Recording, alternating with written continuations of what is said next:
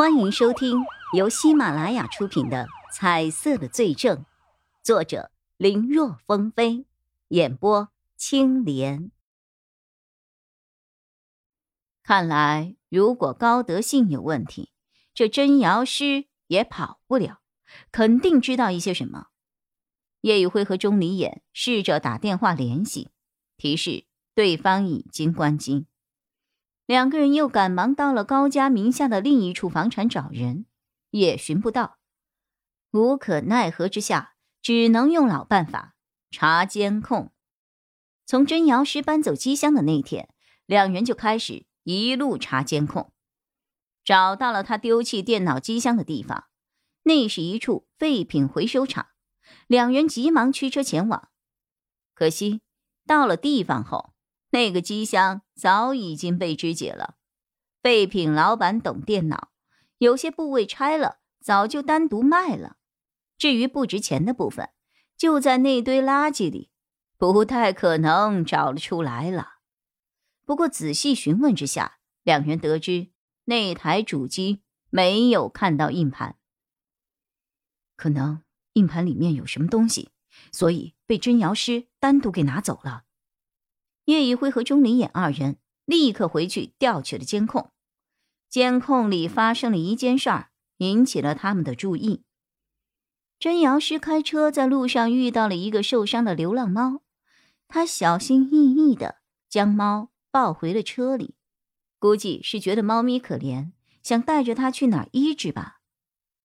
叶一辉和钟离眼追踪视频，最后发现真瑶师的车。停留在了一个小区内，他们两人来到小区询问之后，保安倒是认出了真瑶师，可具体住哪就不知道了。而且经过查询后，这里并没有一个住户叫真瑶师的，哈，这就奇怪了。最后，叶一辉和钟离也还是通过真瑶师的银行卡消费记录，发现了一个收款人的名字和这个小区的一位住户相吻合。才知道真瑶师原来是在这儿租了对方的房子。问清楚了地址之后，两人直接上了门。可能不在吧？叶一辉和钟离言两个人不确定真瑶师是个什么情况，担心真瑶师看到警方上门会做出销毁硬盘之类的事情，于是就让物业的人。假借邻居投诉噪音太大来敲门，只是敲了半天都不见有回应。两个人把耳朵贴在门上听了一下，也没有听到任何的动静。要不是他们来之前从监控中已经确认了真瑶师进屋之后再没有出去过，还真是会和物业的人一样，觉得屋里没有人呢。叶一辉和钟离眼猜测。真瑶师可能很谨慎，看到物业不一定会直接开门。两人一合计，就让物业的人先走，然后他们用手机点了一份外卖，地址选的是真瑶师的家。大概半个小时后，外卖员来了，一出电梯就看到两个人一左一右的站在门口，把外卖小哥给吓了一跳。再一对照外卖单。发现竟然是自己要送的买家，顿时脸上也露出了几分茫然和为难的神情。你不要担心，我们是警察。叶一辉和钟离言两个人出示了证件，麻烦你就当做是里面的住户点的外卖，试着给我们叫下门。别说这一招还真灵，刚才物业叫不开的门，外卖小哥一叫就开了。还挺快呀！我刚才下单没十分钟呢，给你五星好评啊！哈，打开门，一面随手拿外卖，一面他还和外卖小哥说话。但很快，真瑶师就发现东西和他点的不一样。还没有等他发问，在旁的叶一辉和钟离言两个人已经站在了他的面前。外卖小哥见状，只能默不吭声的默默离开了。你们，真瑶师对于突如其来的情况反应明显慢了很多。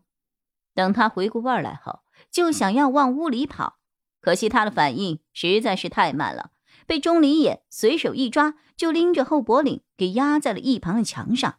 别动，警察！看钟离眼制住了真瑶师，叶一辉则进了屋。这屋子进门后，还要经过一个两米左右长的走廊，走廊尽头还有一扇门。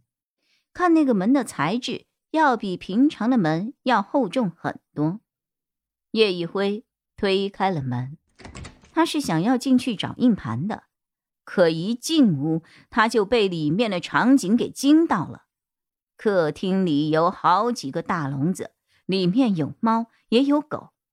可能真瑶师怕吵到邻居，所以客厅的墙面都是贴满了隔音层的，那个样子就像是一个音乐教室一样。只是现在明明大白天的。整个屋子的帘子都是拉了起来的，弄得必须开灯才能够照明。打开灯，叶一辉看到客厅里摆着很多刑具一般的东西，还有一只正被像是犯人一样四脚捆着、用皮鞭抽打的满身是血污的猫。看那花色，那只猫不就是之前在监控里看到被真瑶师抱走的那只吗？当时叶一辉和钟离言以为真瑶师是想要帮助那只猫，原来他抱走猫咪只是为了虐啊！变态！叶一辉只觉得一股怒火直冲脑门。这是什么呀？这个时候，钟离眼也压着还在挣扎的真瑶师过来了。钟离眼很喜欢小动物，一看到这一幕，脸色变得异常的难看。他压着真瑶师的手，不由得加了几分力。哎呀，痛的真瑶师叫喊着，却再也不敢挣扎了。真瑶师不说话，叶一辉则不知道该说什么。他先是赶忙上前，把那只绑着的猫咪给放了下来。那只猫已经奄奄一息了。看到又有陌生人过来，还以为是又要伤害他。他用尽了全力，冲着叶一辉呲牙。随着一声微弱的猫叫声，猫咪不动了，没有了呼吸。本集播讲完毕，感谢收听，更多精彩内容，请在喜马拉雅搜索“青莲嘚不嘚”。